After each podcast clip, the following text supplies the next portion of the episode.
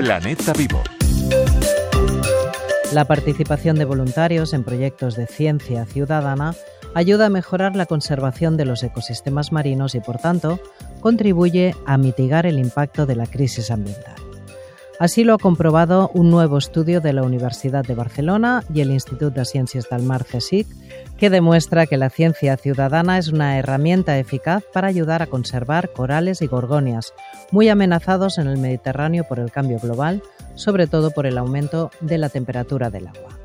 Los investigadores han comprobado que los datos obtenidos por voluntarios formados durante dos días son comparables a los obtenidos por los científicos datos que desgraciadamente confirman la muerte y empeoramiento del estado de corales y gorgonias por las altas temperaturas en muchos puntos de la Costa Brava en Girona.